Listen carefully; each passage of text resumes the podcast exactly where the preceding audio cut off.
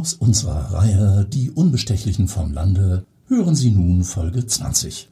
Eingebrannt von Silke Schobmeier. Gelesen von Jörg Riefenstahl. Ach nee, hoher Besuch?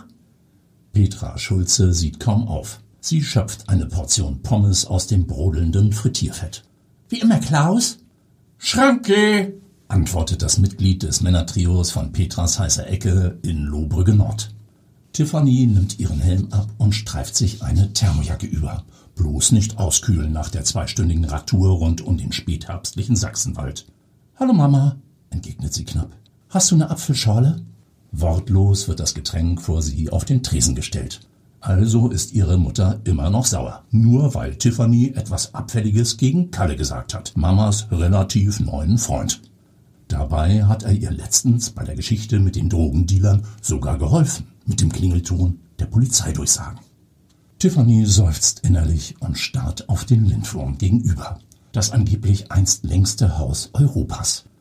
Nach einer minimalen Rechtsdrehung kann sie ihre alte Wohnung in der Korachstraße erkennen.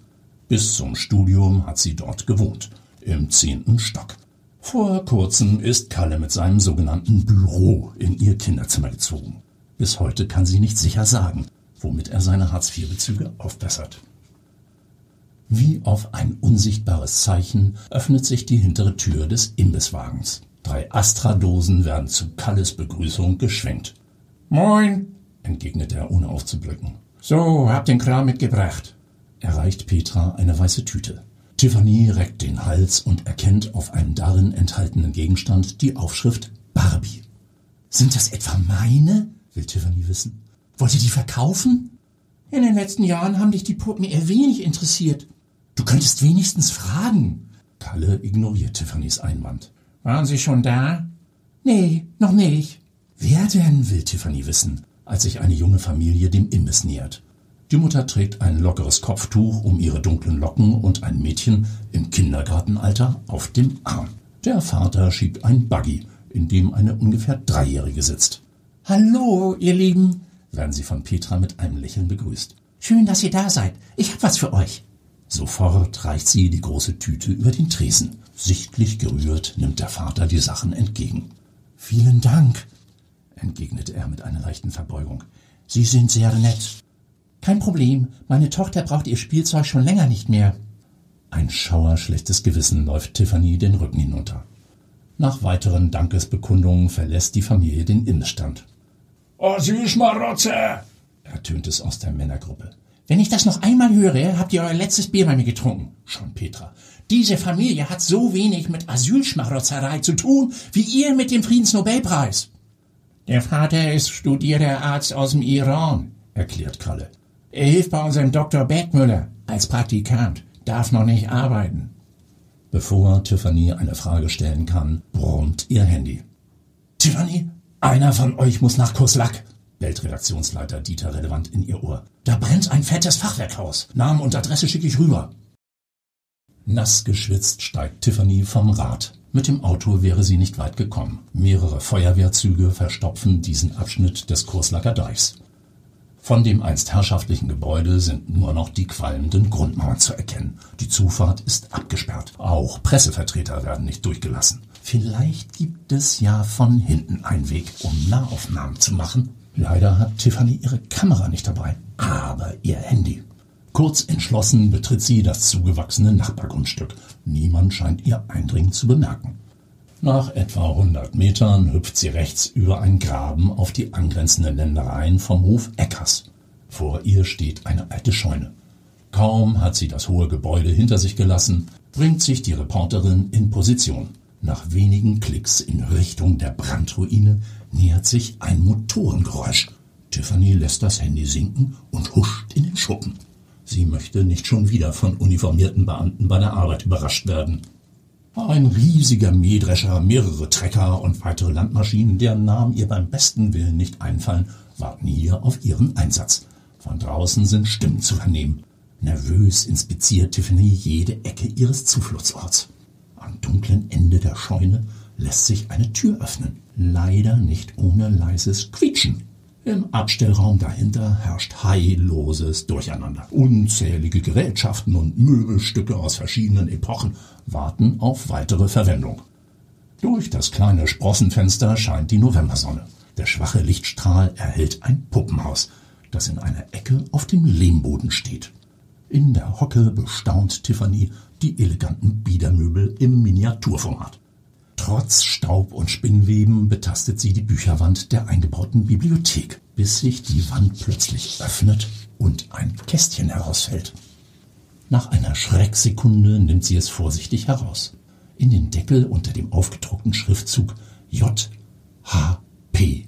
Rödinger Tabak hat jemand etwas unbeholfen ein Herz und zwei Namen eingebrannt. Ida, Herzchen, Enrico. Tiffany wundert sich über den italienischen Namen und öffnet das Kästchen. Ein steinernes Herz kommt zum Vorschein, ungefähr so groß wie eine Walnuss, aber flacher, wahrscheinlich aus Speckstein gearbeitet. Darunter liegt ein Schwarz-Weiß-Foto. Es zeigt drei Männer in gestreiften Anzügen. Sofort erkennt Tiffany, dass es sich um KZ-Häftlinge handeln muss. Jedes Schulkind wird heutzutage mit solchen Aufnahmen konfrontiert. Während einer Gedenkwoche hatte mal ein Überlebender von seinen schrecklichen Erfahrungen berichtet. Da wurden sogar die größten Vollidioten in ihrer Klasse ganz still, erinnert sich Tiffany. Das Kästchen verschwindet in ihrer Jackentasche. Natürlich mit der Absicht, es später wiederzubringen. Mit einem lauten Rums springt die Tür auf. Was machen Sie hier? schreit ein junger Feuerwehrmann durch sein geschlossenes Visier. Ich bin von der Presse. Sofort raus! Folgsam stolpert Tiffany hinter ihm her. In der Maschinenhalle wundert sie sich über den spürbaren Temperaturanstieg. Draußen richten sich mehrere Schläuche auf sie. Ihr Retter will sie vom Gebäude wegführen. Aber wieso? Ein Flinker reicht, Süße. Vorne ist wohl ein Kurzschluss. Blitzschnell vollzieht Tiffany eine Drehung, zückt ihr Handy und fotografiert Flammen, die an der Scheune emporzüngeln. Unerbittlich reißt der Feuerwehrmann an ihrem Arm. Los, weg hier! Beklemmend, düster, schrecklich, monströs. Nicht von dieser Welt. Unzählige Gefühle rauschen durch Tiffany's Kopf und ihre Seele bei jedem Besuch an diesem Ort. Tiffany schiebt ihr Fahrrad über den zugigen Appellplatz des ehemaligen Konzentrationslagers Neuengamme. Die Grundmauern der mittlerweile abgerissenen Häftlingsblocks sind aus vergitterten Gabionensteinen nachempfunden worden. Penible Symmetrie verdeutlicht die gewaltigen Ausmaße des damaligen Lagers. Eine Schautafel erklärt, dass hier ungefähr 100.000 Menschen aus vielen Ländern Europas interniert waren und nur die Hälfte von ihnen überlebt hat. Tiffany muss an einen Schulausflug denken, als ihn die Museumspädagogin von einem der härtesten Einsätze hier erzählte. Bereits geschwächte Häftlinge mussten damals die Dove Elbe ausgraben, damit die im Lager hergestellten Klinker über den Wasserweg nach Hamburg transportiert werden konnten. Heute wird das idyllische Gewässer von Freizeitkapitänen für sonntägliche Bootstouren genutzt. Direkt beim verklinkerten Gebäude der Hauptausstellung schließt sie ihr Fahrrad an. Am Tresen erkundigte sich nach dem stellvertretenden Museumsleiter. Vor wenigen Wochen hat Dr. Tobias Brömmer ihr Informationen zu einer Lesung in der Gedenkstätte gemailt. Hallo, Herr Dr. Brömmer, begrüßt sie ihn. Tiffany Schulze von der Bergerdorfer Zeitung. Tobias, entgegnet der Museumsleiter bescheiden. Äh, ja, Tobias. Gut, stammelt Tiffany. Akademische Titel werden sie ihr Leben lang verunsichern. Also, ich habe da heute etwas gefunden, in einer alten Scheune. Und was genau? Er rückt seine Nickelbrille zurecht und nimmt das Kästchen entgegen. Stirnrunzelnd verharrt sein Blick über den Namen Ida Enrico. Darf ich? fragt Tobias, bevor er den Deckel öffnet. Na klar, deshalb bin ich ja hier. Behutsam klappt er das Kästchen auf. Mit der gleichen Sorgfalt entnimmt er den Stein und legt ihn auf den Tresen. Nein, sowas, entfährt es ihm nach einem ersten Blick auf das Foto der drei Männer. Interessant. Wo hast du die Kiste gleich noch gefunden? In einem Schuppen, neben dem Bauernhaus, das heute abgebrannt ist. Ach nein, das war der Hof Eckers? Tiffany erinnert sich an den Namen der Hofbesitzer, den Dieter relevant ihr geschickt hat. Genau. Kennst du die Menschen auf dem Foto? Ja, das ist aber eine längere Geschichte. Ich bin von der Presse, informiert Tiffany den Polizisten, der den Zugang zur Brandstelle kontrolliert. Presseausweis? Nach Erledigung der Formalitäten schiebt sie ihr Fahrrad die Zufahrt hinunter. Der spätherbstliche Bauerngarten ist niedergetrampelt. Aus der Brandruine steigt hier und da noch etwas Rauch auf. Ungefähr zehn Feuerwehrleute halten Brandwache. Bis auf ein paar Rußspuren konnte die hintere Scheune glücklicherweise gerettet werden. Rechts von ihrem Standort fällt Tiffany eine weitere Person auf. Ein älterer Mann, gestützt auf einen Stock. Beim Näherkommen bemerkt Tiffany seinen krummen Rücken, wie ein Bogen. Entschuldigen Sie, spricht sie ihn an. Der Mann dreht den Kopf in ihre Richtung. Sie schätzt ihn auf weit über 70. Sein Blick wirkt leer.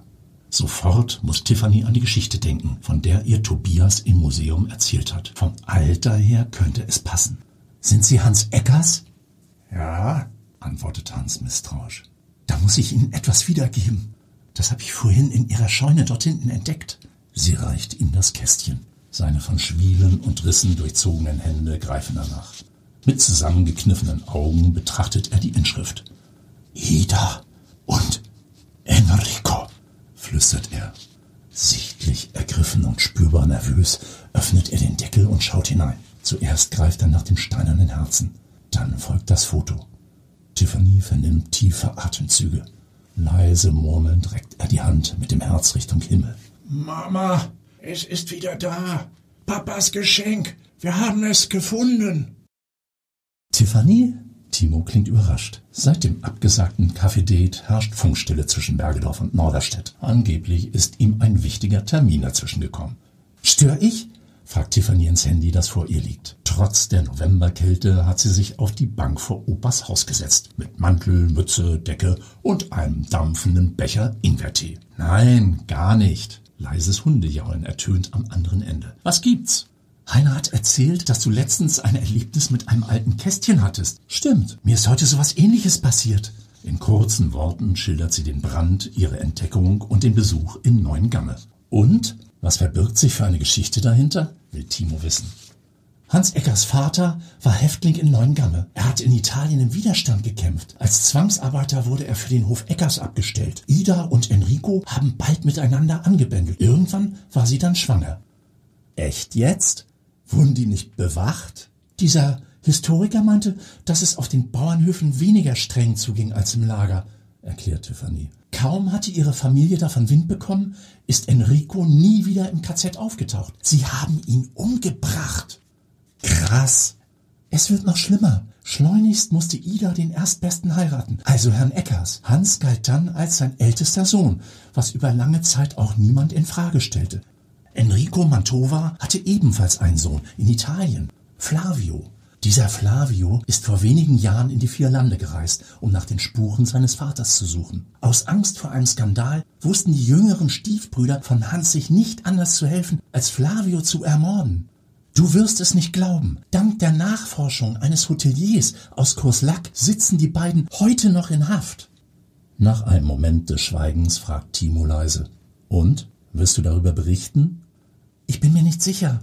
Über meine Kästchen-Story habe ich bewusst nichts geschrieben. Ich wollte den beiden Alten, die sich darüber endlich wieder gefunden haben, nicht zu nahe treten. Aber in deinem Fall? In der Gedenkstätte habe ich einen passenden Satz gelesen. Wer sich nicht an die Vergangenheit erinnert, ist dazu verdammt, sie zu wiederholen. Dann hilf mal deinen Lesern mit ein paar Erinnerungen. Das war aus unserer Reihe Die Unbestechlichen vom Lande Folge 20. Eingebrannt von Silke Schobmeier. Gelesen von Jörg Riefenstahl.